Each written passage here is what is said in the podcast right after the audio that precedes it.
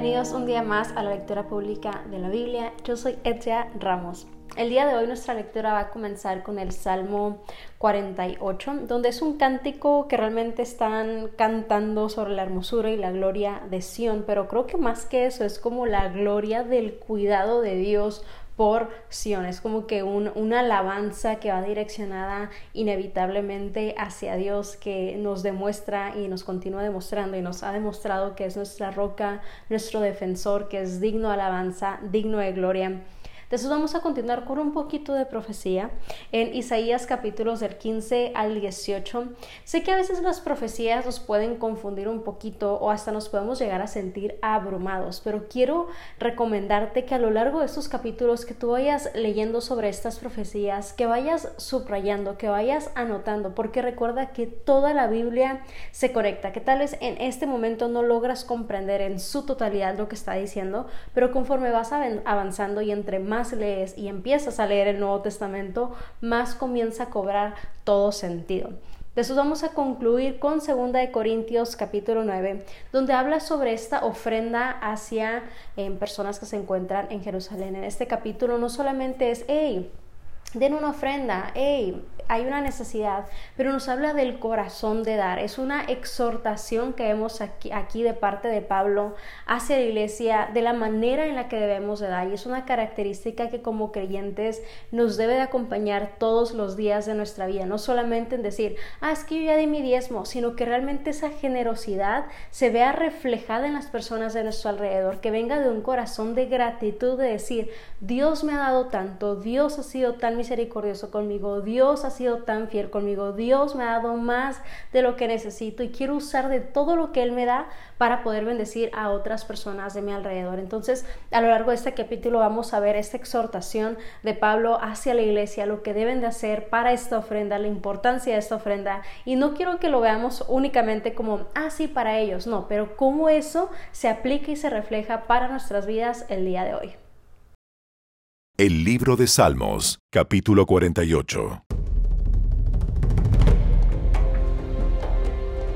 Qué grande es el Señor, cuán digno de alabanza en la ciudad de nuestro Dios, situada sobre su monte santo. Es alto y magnífico. Toda la tierra se alegra al verlo. El monte Sión el monte santo es la ciudad del gran rey. Dios mismo está en las torres de Jerusalén, dándose a conocer como su defensor. Los reyes de la tierra unieron sus fuerzas y avanzaron contra la ciudad. Pero al verla, se quedaron pasmados, se llenaron de miedo y huyeron. El terror se apoderó de ellos y se retorcieron de dolor como una mujer en parto.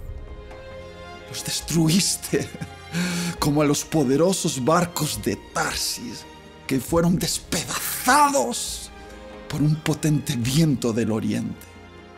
Habíamos oído de la gloria de la ciudad, pero ahora la hemos visto en persona la ciudad del Señor de los ejércitos celestiales es la ciudad de nuestro Dios. Él hará que sea segura para siempre. Oh Dios, meditamos en tu amor inagotable mientras adoramos en tu templo, como lo merece tu nombre. Oh Dios, serás alabado hasta los estados de la tierra. Tu fuerte mano derecha está llena de victoria. Que se goce la gente del monte Sión. que se alegren todas las ciudades de Judá a causa de tu justicia. Vayan a inspeccionar la ciudad de Jerusalén. Anden por ella y cuenten sus muchas torres. Fíjense en las murallas fortificadas y recorran todas sus ciudadelas para que puedan describirlas a las generaciones futuras. Pues así es Dios. Él es nuestro Dios por siempre y para siempre. y nos guiará hasta el día de nuestra muerte.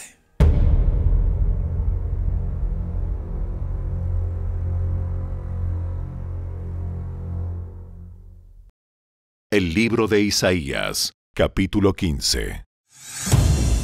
Recibí este mensaje acerca de Moab. En una sola noche será reducido a escombros el pueblo de Ar y la ciudad de Kir destruida. Tu pueblo irá al templo de Divón para lamentarse. Ellos irán a sus santuarios sagrados para llorar. Gemirán por la suerte de Nebo y de Medeba, y en su angustia se raparán la cabeza y se cortarán la barba. Vagarán por las calles vestidos de tela áspera. De cada hogar y plaza pública saldrá el sonido de gemidos. Los habitantes de Esbón y de Eleale gritarán. Sus voces se oirán hasta Jaasa. Los guerreros más valientes de Moab gritarán de terror.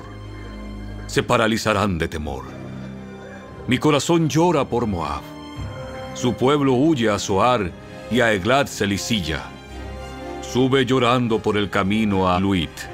Se pueden oír sus gritos de angustia a lo largo del camino a Honoraim. Hasta las aguas de Nimrim se secaron. Las riberas cubiertas de hierba se quemaron. Desaparecieron las plantas tiernas. No queda nada verde. La gente toma sus posesiones y las carga a través del barranco de los sauces. Se oye un grito de angustia por toda la tierra de Moab, desde un extremo hasta el otro, desde Eglaim hasta Beer Elim. El arroyo cercano a Divón corre rojo por la sangre. Pero todavía no he terminado con Divón. Los leones cazarán a los sobrevivientes, tanto a los que traten de escapar como a los que se queden atrás. El libro de Isaías, capítulo 16. Envíen corderos de cela como tributo al gobernante de la tierra. Envíenlos a través del desierto, hasta el monte de la hermosa Sión. Las mujeres de Moab fueron abandonadas como aves sin nido en los vados del río Arnón. Ayúdennos, claman. Defiéndannos de nuestros enemigos. Protéjannos de sus ataques implacables. No nos traicionen ahora que hemos escapado. Permitan que nuestros refugiados se queden entre ustedes. Escóndanlos de nuestros enemigos hasta que haya pasado el terror. Cuando hayan terminado la opresión y la destrucción, y hayan desaparecido los saqueadores enemigos, Dios establecerá como rey a uno de los descendientes de David. Él reinará con misericordia y verdad. Hará siempre lo que es justo y estará deseoso de hacer lo correcto. Hemos oído hablar del soberbio Moab, de su orgullo, de su arrogancia y de su furia, pero todo su alarde ha desaparecido. Toda la tierra de Moab llora. Sí, todos se lamentan en Moab por los pasteles de pasas de Kir Areset. Ya no queda ninguno. Las granjas de Esbón están abandonadas. Los viñedos de Sibma están desiertos. Los gobernantes de las naciones han quebrantado a Moab, esa vid tan hermosa. Sus arcillos se extendían hacia el norte hasta la ciudad de Hazer y trepaban hacia el oriente hasta entrar en el desierto. Sus sarmientos se extendían tan lejos hacia el occidente que cruzaban por encima del mar muerto. Así que ahora lloro por Hazer y por los viñedos de Sifma. Mis lágrimas correrán por Esbón y Eleale. Ya no hay gritos de júbilo por sus frutos de verano y sus cosechas. Se acabó la alegría. Desapareció el gozo de la cosecha. No habrá cantos en los viñedos, ni más gritos felices, ni se pisarán las uvas en los lagares. Yo puse fin a la alegría por sus cosechas. El clamor de mi corazón por Moab es como el lamento de un arpa. Estoy lleno de angustia por Kirareset. El pueblo de Moab rendirá culto a sus santuarios paganos, pero no le servirá de nada. Clamará a los dioses en sus templos, pero nadie lo podrá salvar. El Señor ya ha dicho estas cosas acerca de Moab en el pasado, pero ahora el Señor dice, dentro de tres años, contando cada día, se acabará la gloria de Moab. De su gran población, solo unos cuantos débiles quedarán vivos.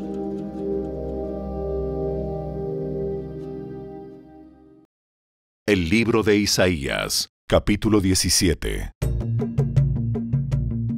Recibí este mensaje acerca de Damasco. Miren, la ciudad de Damasco desaparecerá. Se convertirá en un montón de escombros. Las ciudades de Aroer quedarán desiertas. Las manadas pastarán en las calles y se echarán sin que nada las perturbe, sin que nadie las espante. Las ciudades fortificadas de Israel también serán destruidas, y se acabará el poder de la realeza de Damasco. Todo lo que quede de Aram tendrá el mismo destino de la desaparecida gloria de Israel proclama el Señor de los ejércitos celestiales. En aquel día, la gloria de Israel se desvanecerá, su robusto cuerpo se irá consumiendo. Toda la tierra parecerá un campo de grano después de que los segadores han recogido el cereal. Estará desolada, como los campos del valle de Refaim después de la cosecha. Solo quedarán unos cuantos de su pueblo como aceitunas sueltas en un olivo después de la cosecha. Solo dos o tres quedan en las ramas más altas, cuatro o cinco esparcidas aquí y allá entre las restantes, proclama el Señor, Dios de Israel. Entonces por fin el pueblo buscará a su Creador y volverá los ojos al Santo de Israel. Ya no buscarán ayuda de sus ídolos, ni rendirán culto a lo que hicieron con sus propias manos.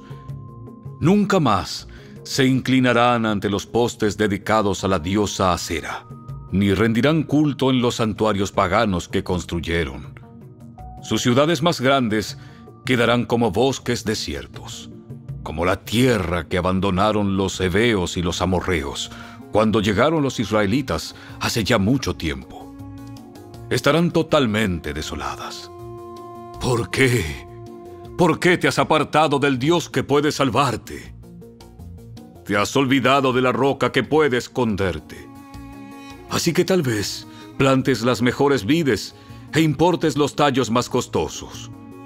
Tal vez echen retoños en el día que las trasplantes. Sí, hasta es posible que florezcan la misma mañana que las plantes, pero nunca recogerás ni una uva de ellas. Su única cosecha será una carga de aflicción y de dolor continuo. Escuchen, los ejércitos de muchas naciones rugen como los bramidos del mar.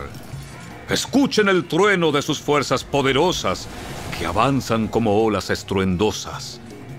Pero aunque rujan como las olas grandes de la playa, Dios los hará callar y huirán como la paja que esparce el viento como los arbustos que ruedan antes de una tormenta. En la noche, Israel espera aterrado, pero al amanecer, sus enemigos están muertos. Esta es la justa recompensa para quienes nos saquean, un final apropiado para quienes nos destruyen.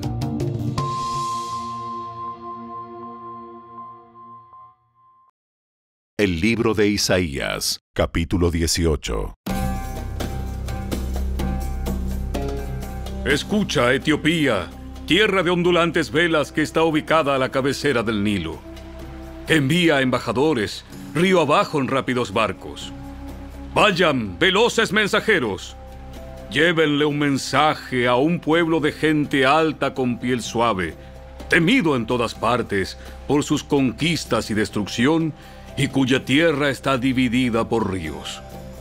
Todos ustedes, habitantes del mundo, todos los que viven en la tierra, cuando levante mi bandera de guerra, miren, Cuando toque el cuerno de carnero, escuchen, pues el Señor me ha dicho, observaré en silencio desde el lugar donde habito, tan silencioso como sube el calor en un día de verano, o como se forma el rocío de la mañana durante la cosecha.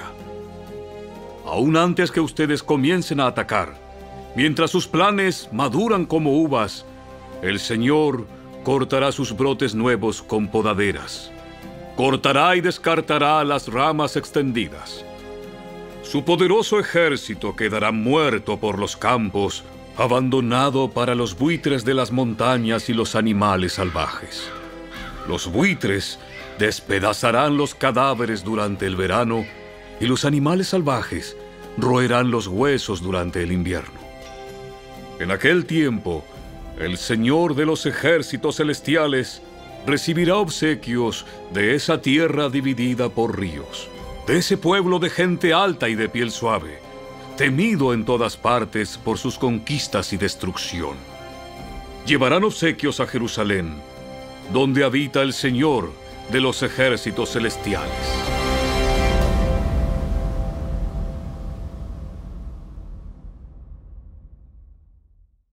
La segunda carta de Pablo a los Corintios, capítulo 9. En realidad, no necesito escribirles acerca del ministerio de ofrendar para los creyentes de Jerusalén, pues sé lo deseosos que están de ayudar. Y estuve jactándome en las iglesias de Macedonia de que ustedes, los de Grecia, Hace un año estuvieron dispuestos a enviar una ofrenda. De hecho, fue su entusiasmo lo que fomentó que muchos de los creyentes macedonios comenzaran a dar. Les envío a estos hermanos para estar seguro de que ustedes realmente están listos, como les he estado diciendo a ellos, y que ya tienen todo el dinero reunido. No quiero estar equivocado al jactarme de ustedes. Sería vergonzoso para nosotros, ni hablar de la vergüenza que significaría para ustedes. Si algunos creyentes macedonios llegaran conmigo y encontraran que ustedes no están preparados, después de todo lo que les hablé de ustedes, así que pensé que debería enviarles a estos hermanos primero, a fin de estar seguro de que tienen lista la ofrenda que prometieron. Pero quiero que sea una ofrenda voluntaria no una ofrenda dada de mala gana. Recuerden lo siguiente. Un agricultor que siembra solo unas cuantas semillas obtendrá una cosecha pequeña, pero el que siembra abundantemente obtendrá una cosecha abundante. Cada uno debe decidir en su corazón cuánto dar y no den de mala gana ni bajo presión, porque Dios ama a la persona que da con alegría. Y Dios proveerá con generosidad todo lo que necesiten. Entonces siempre tendrán todo lo necesario y habrá bastante de sobra para compartir con otros.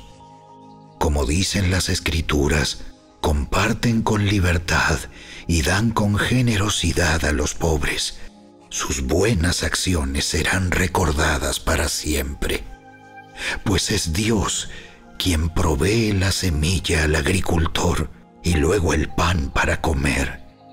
De la misma manera, Él proveerá y aumentará los recursos de ustedes y luego producirá una gran cosecha de generosidad en ustedes. Efectivamente, serán enriquecidos en todo sentido para que siempre puedan ser generosos y cuando llevemos sus ofrendas a los que las necesitan, ellos darán gracias a Dios. Entonces, dos cosas buenas resultarán del ministerio de dar. Se satisfarán las necesidades de los creyentes de Jerusalén y ellos expresarán con alegría su agradecimiento a Dios. Como resultado del ministerio de ustedes, ellos darán la gloria a Dios pues la generosidad de ustedes, tanto hacia ellos como a todos los creyentes, demostrará que son obedientes a la buena noticia de Cristo. y ellos orarán por ustedes con un profundo cariño debido a la desbordante gracia que Dios les ha dado a ustedes. Gracias a Dios por este don tan maravilloso que no puede describirse con palabras.